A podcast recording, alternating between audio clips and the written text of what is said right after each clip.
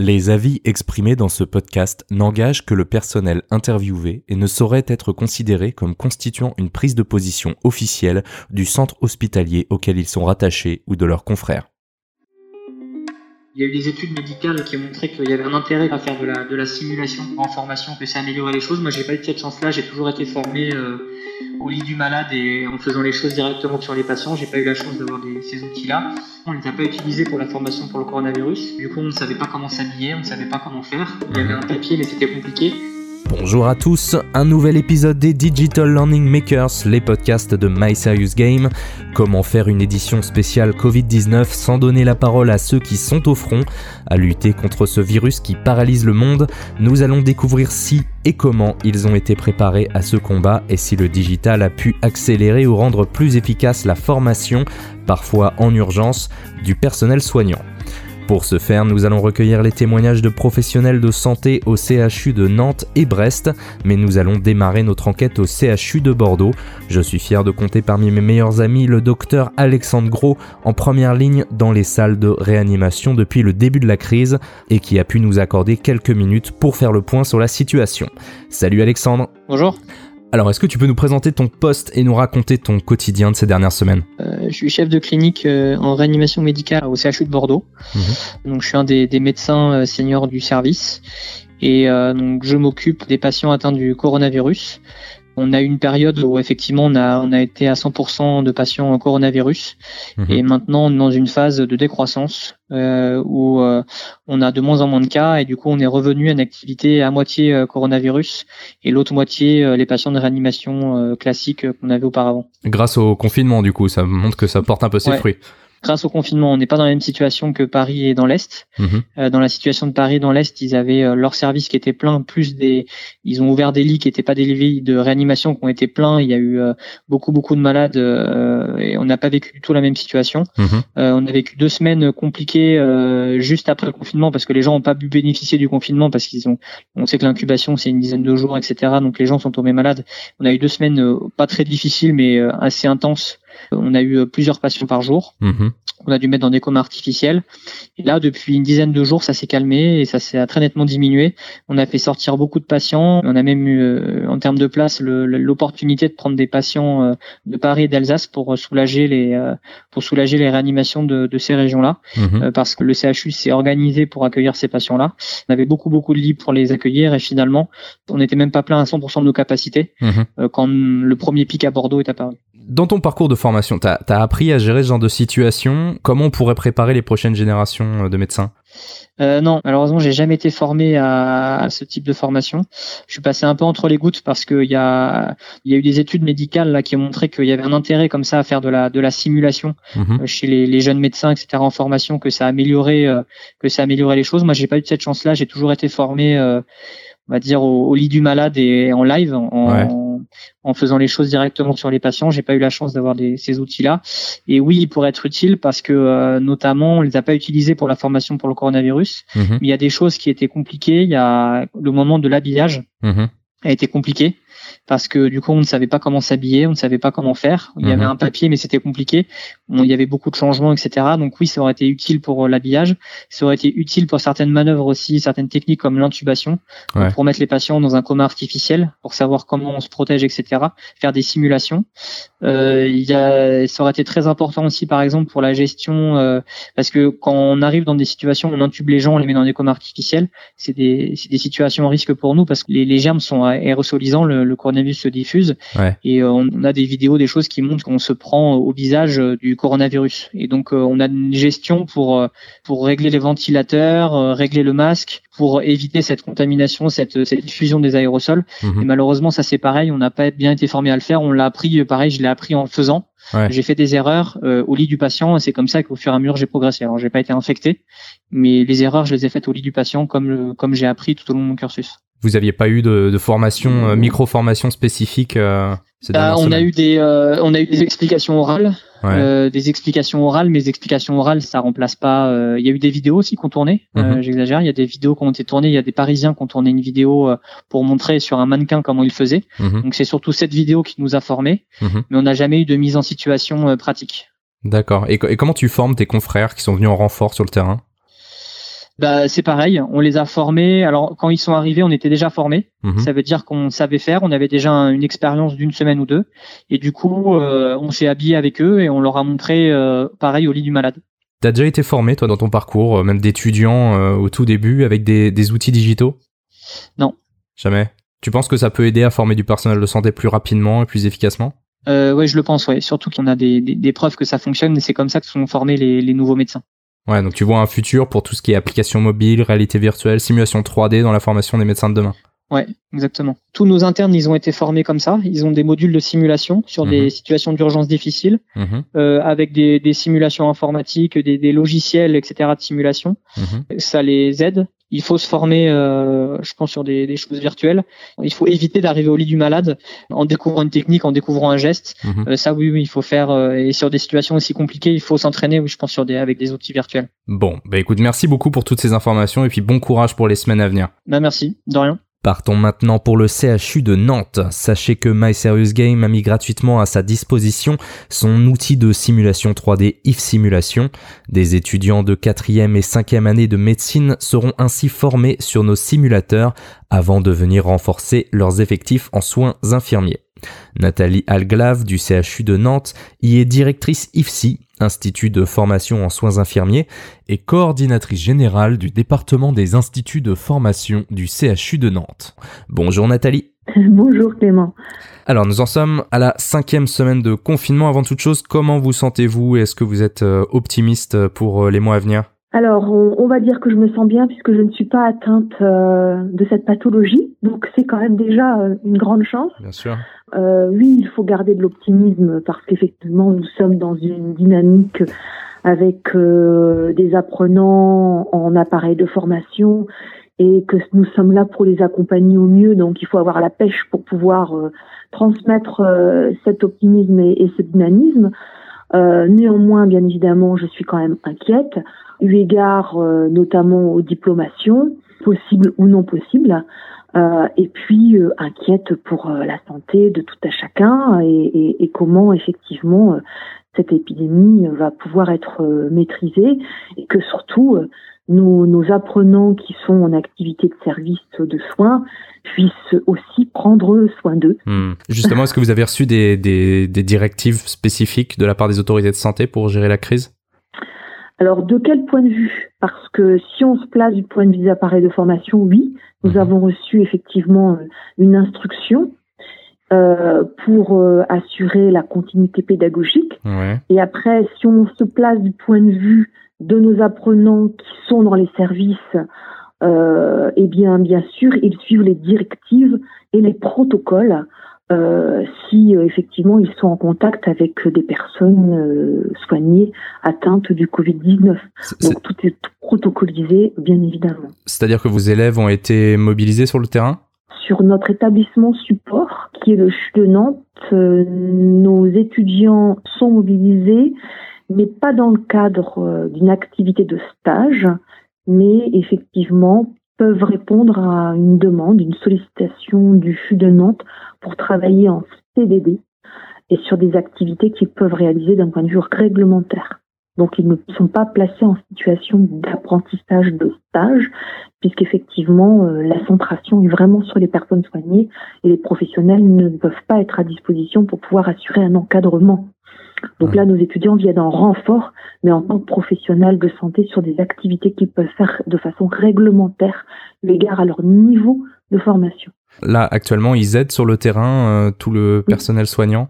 Oui. Alors, euh, pour vous donner un exemple, euh, les deuxième années et les troisième années de formation infirmière mhm. peuvent avoir répondu à des contrats d'embauche, donc des CDD, pour réaliser des activités d'aide-soignant, parce qu'ils ont les acquisitions de compétences nécessaires pour le faire. Hmm. Comment c'est accueilli par vos étudiants? Écoutez, euh, plutôt bien, parce que déjà, on propose à nos étudiants s'ils veulent effectivement euh, être embauchés sur cette activité, mhm. premier point. Deuxième point, ils ne sont pas mis en danger en stage, dans le sens où euh, ben, on ne pourrait pas les accompagner pour assurer les, les acquisitions de compétences nécessaires en regard, qui fait que du coup, on respecte les mesures de confinement pour ne pas les mettre en danger non plus par rapport à cela, et ils sont volontaires qu'ils veulent effectivement apporter leur soutien dans les services sur du CDD. C'est-à-dire que là, votre institut de formation a fermé c'est pas notre, c'est nos instituts, puisque le département des instituts de formation, c'est quand même 11 filières mhm. euh, de formation, donc de l'infra-bac et du post-bac. Mhm. Euh, et effectivement, nous assurons de la continuité pédagogique, mais à distance. Et nous avons donc des étudiants qui sont donc à domicile, et nous avons des étudiants qui ont été sollicités, et notamment ça concerne plus spécifiquement les soins infirmiers, qui sont sollicités pour des contrats d'embauche euh, d'aides-soignants ou d'ASH. Et ça, ça concerne davantage les premières années. D'accord. Et comment vous assurez cette continuité pédagogique? Alors on assure la continuité pédagogique euh, au niveau donc euh, de cours, donc d'enseignement à distance. Euh, nous sommes effectivement aussi positionnés sur des évaluations possibles à distance. Cette continuité pédagogique est donc assumée par les formateurs, en tout cas ceux qui euh, sont encore dans notre pool de formation, puisque certains formateurs, on leur a aussi proposé des possibles pour venir en renfort sur les services, et donc euh, effectivement certains formateurs ont accepté ce renfort et sont remobilisés dans une dynamique soignante. Et techniquement, comment vous donnez ces cours à distance? Vous utilisez des outils particuliers? Comment vous faites? Alors on, bénéficie donc d'une plateforme pour pouvoir déposer les cours. Mmh donc ça, c'est un premier point. Et puis ensuite, eh bien, euh, on a effectivement euh, différents différents possibles. On a des formateurs qui ont créé donc des blogs euh, pour que les étudiants puissent se connecter à leur blog pour pouvoir euh, avoir accès à des quiz en ligne, euh, etc. On utilise aussi pas mal d'open source qui sont donc à disposition. Mhm.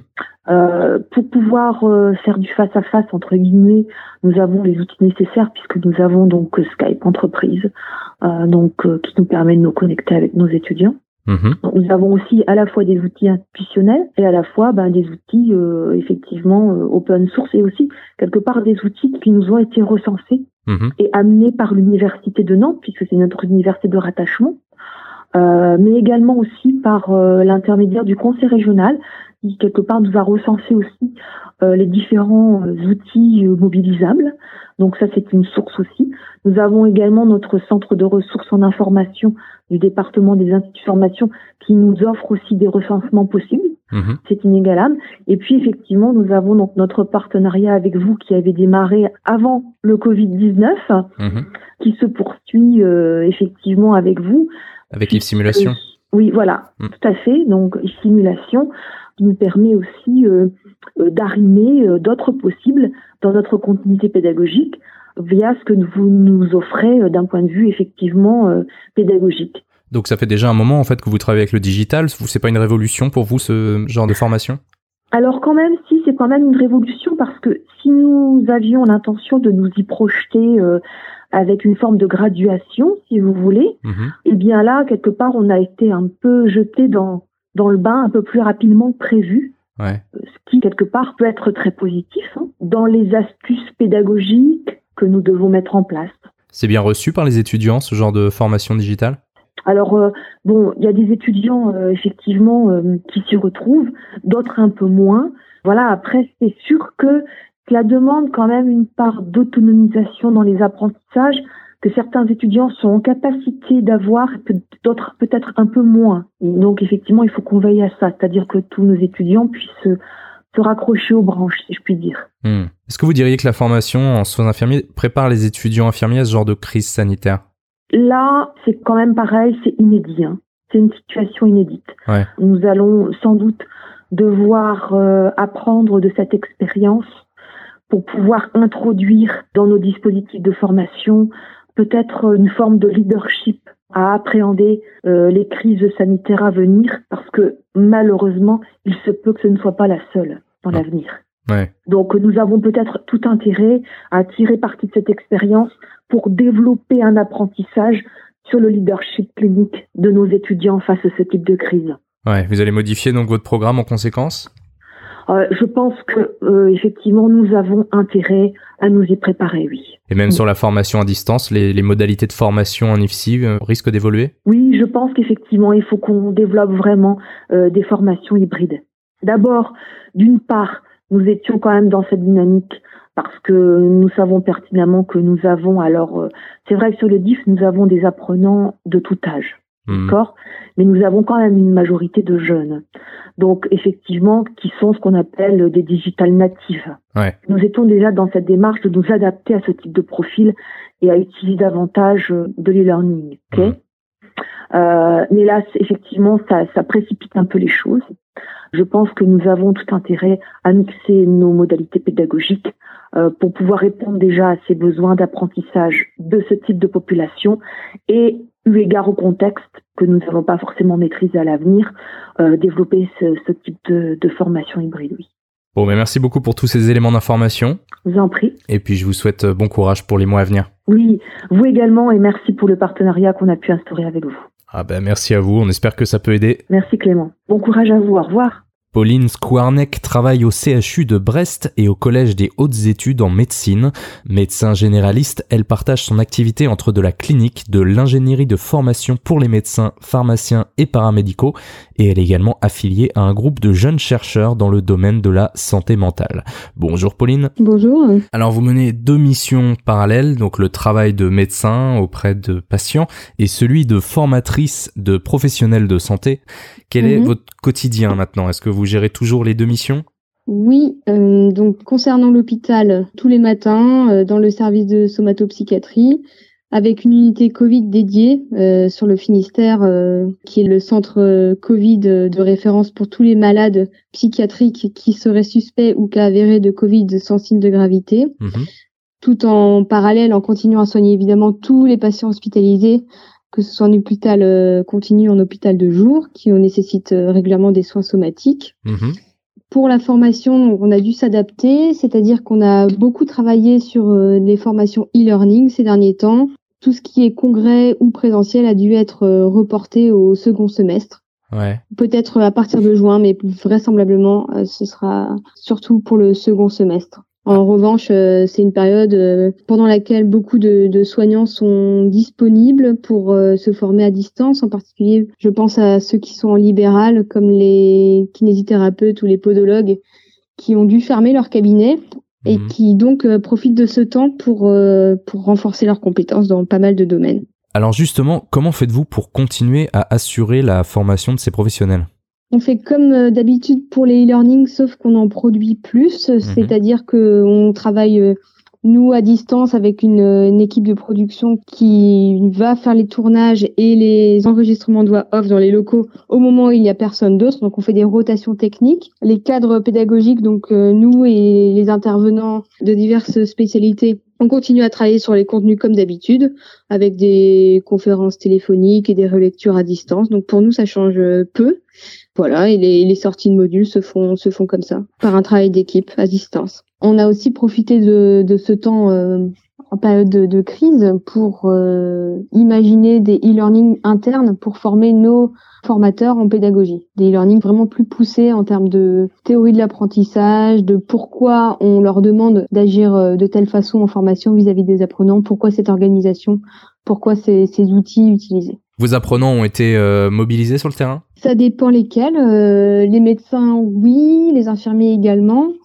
Alors nous, on forme principalement les libéraux. Les médecins généralistes libéraux euh, ici en Finistère se sont très bien organisés, c'est-à-dire qu'il y a eu des centres de consultation Covid dédiés montés très tôt, très précocement pendant la crise. Uh-huh. donc ils ont organisé des tours de garde, de même par secteur, avec donc des patients fléchés soit par la régulation, soit par d'autres médecins qui les avaient au téléphone pour un motif de consultation qui les réaxaient vers ce centre Covid.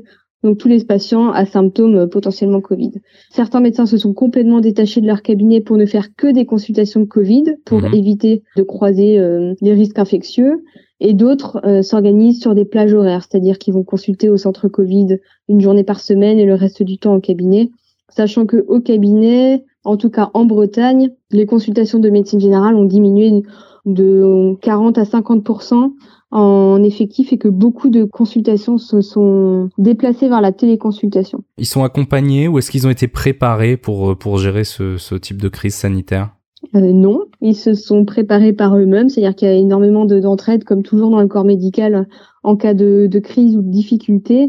Euh, il y a eu des formations informelles qui se sont faites entre les gens qui s'étaient renseignés euh, et qui l'ont transmise aux collègues au sein des établissements, il y a eu des, des vidéos tournées par l'équipe d'hygiène, sachant que ces mesures étaient des mesures idéales et qu'on sait tous qu'en début de crise, le matériel n'était pas idéal, en tout cas en ville, mhm. pour tous les centres. Donc il y a eu beaucoup, beaucoup d'adaptations à faire. D'accord, donc ils se sont formés eux-mêmes sur le tas, quoi. En grande partie, oui. Après, les, les infectiologues ont été sursollicités au CHU. Ils ont répondu euh, tout ce qu'ils pouvaient à, toutes les sollicitations, mais euh, ils n'ont pas pu former tous les médecins libéraux. C'était pas possible. Hmm. Pas en direct, en tout cas. Et vous pensez qu'à l'avenir, du coup, euh, après cette expérience, vous allez modifier le, les programmes de formation des, des professionnels de santé? Oui. donc nous, on aimerait proposer des formations pas sur la gestion matérielle ni sur le Covid parce que ça n'appartient pas aux organismes de formation, ça appartient vraiment aux autorités euh, sanitaires. Mhm. Et d'ailleurs, les autorités sanitaires ont été très claires euh, à ce sujet. Oui, ça, ça, ça amène euh, un regard qui va probablement s'élargir sur à la fois le confinement et ses, et ses, effets, et puis en infectiologie sur les, les pandémies euh, il y a tout à, tout à penser en formation. Et qu'en est-il des modalités de formation? Est-ce que vous pensez les modifier ou les digitaliser davantage pour répondre à des situations d'urgence comme euh, celle-ci? Alors oui et non, on était déjà dans une transition numérique comme euh, la plupart des organismes de formation, c'est-à-dire que là on n'est plus dans le unimodal mais bien dans le multimodal, c'est-à-dire que l'idéal en pédagogie est, de mélanger des différents formats sur un même sujet, du présentiel, du à distance et également des classes virtuelles. Donc les classes virtuelles qui permettent de faire une formation physique à plusieurs, mais chacun à distance. Mmh. Donc ça c'est une façon de faire euh, qui est une parmi d'autres. Et on sait aussi qu'en sortie de confinement, euh, on aura été suffisamment isolé pour ne pas rechercher ce type de formation, ou du moins pas uniquement, mais c'est intéressant de l'avoir en plan B dans ce genre de situation, oui. Vous pensez du coup qu'une fois la crise passée, vous allez vous détourner des outils digitaux et revenir vers quelque chose de présentiel? Ce sera un tout. Il faudra, il faudra qu'on soit compétent dans, dans l'ensemble des, des modalités pédagogiques. Il faut que, en période de crise sanitaire comme en période classique, on soit capable d'apporter à chacun la modalité qui lui correspond à un instant T et selon son, sa localisation. Donc il faut que chaque euh, professionnel de santé ait le choix. Et un grand sujet qui, qui peut se poser comme question, c'est la télémédecine. Mhm. C'est-à-dire qu'on sait tous que la télémédecine peinait à s'implanter au niveau des cabinets et la crise du Covid a propulsé les médecins dans une télémédecine non désirée pour la plupart du temps, mais finalement il a fallu s'y mettre et commencer à faire des consultations à distance, mais qui n'étaient plus de la télésurveillance puisque sans équipement d'objets connectés, avec simplement la possibilité d'une visio du patient avec prescription ou, ou génération de d'arrêt de travail à son issue. Mhm. Donc la question c'est de savoir euh, est-ce que euh, les professionnels voudront perdurer la télémédecine et donc voudront se former davantage ou est-ce qu'au contraire l'expérience aura montré que finalement leurs patients leur manquent physiquement et qu'ils ont qu'une hâte c'est de pouvoir à nouveau les, les examiner euh, face à face? Ils ont eu du mal à s'adapter à cette nouvelle façon de travailler? Alors du mal à, le faire fonctionner pas vraiment. Euh, au début, euh, je sais que les plateformes d'aide et les classes virtuelles justement organisées par les prestataires étaient saturées, mais euh, l'ARS a, grandement simplifié les démarches pour mettre en place la téléconsultation sur le laps de temps de la crise sanitaire, donc ça ça n'a pas été trop fastidieux. En revanche, effectivement, le mettre en place rapidement dans ce contexte, ça génère une certaine frustration. Pour revenir à la formation et pour conclure, Comment voyez-vous les semaines à venir? Est-ce que vous avez trouvé votre rythme de croisière, si on peut dire? Alors, le rythme de croisière, effectivement, on l'a trouvé, pas vraiment dans les outils, parce que ce sont des outils qu'on utilisait déjà, mais qu'on utilise plus. Mhm. Par contre, on a trouvé une façon de travailler euh, ensemble, euh, en équipe, avec euh, chacun son télétravail dans son, avec ses spécificités et ses contraintes également personnelles et familiales, vu, vu le contexte. Euh, donc il est, certain que c'est plus facile maintenant qu'au début de la crise. Après, euh, on reste quand même euh, limité en termes de formation et on aura très vite besoin, on espère qu'on pourra le faire le plus vite possible, de, tous se revoir pour réfléchir ensemble à la suite et pour reprogrammer les gros événements qu'on avait prévus avec nos apprenants. D'ailleurs, ils nous attendent, ils nous attendent au tournant là-dessus. Donc, on, on, on, est impatient de pouvoir les, les retrouver en formation. Notre euh, inquiétude, et, et, ça personne ne peut le prévoir, c'est euh, d'avoir un second semestre qui va être extrêmement chargé pour nous tous, euh, que ce soit en tant que médecin ou en tant que formateur ou en tant qu'apprenant en formation. C'est-à-dire que il va falloir rattraper les consultations perdues, Mhm. il va falloir revoir les patients chroniques qui ont été euh, un peu perdus de vue, il va falloir voir les patients qui vont subir les conséquences euh, psychologiques ou euh, médicales de la, de la crise. Et donc, euh, il va falloir aménager son temps et voir euh, où il restera des journées pour, euh, pour aller en formation. Eh bien, merci pour le temps que vous avez bien voulu nous accorder et on vous souhaite bon courage pour les mois à venir.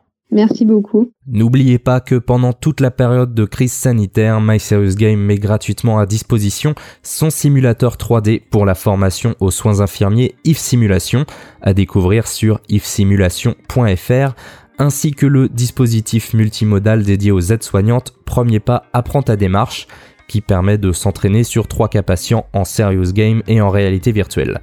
Pour déployer ces solutions, n'hésitez pas à nous joindre à contact@my-serious-game.com ou au 02 45 34 04 40. Toute l'équipe de My Serious Game se joint à moi pour remercier et féliciter l'ensemble du corps médical qui tient toujours bon malgré la charge de travail et qui sauve de nombreuses vies chaque jour. Un grand merci aux intervenants de ce podcast et à ceux qui ont travaillé dans l'ombre pour le préparer, en particulier ma collègue Charlotte, et à vous d'être toujours plus nombreux à nous suivre. N'hésitez pas à vous abonner à la chaîne sur Deezer, Spotify et autres plateformes d'écoute, à partager nos podcasts et interagir avec le hashtag Digital Learning Makers. Je vous donne rendez-vous très bientôt pour un nouvel épisode des Digital Learning Makers.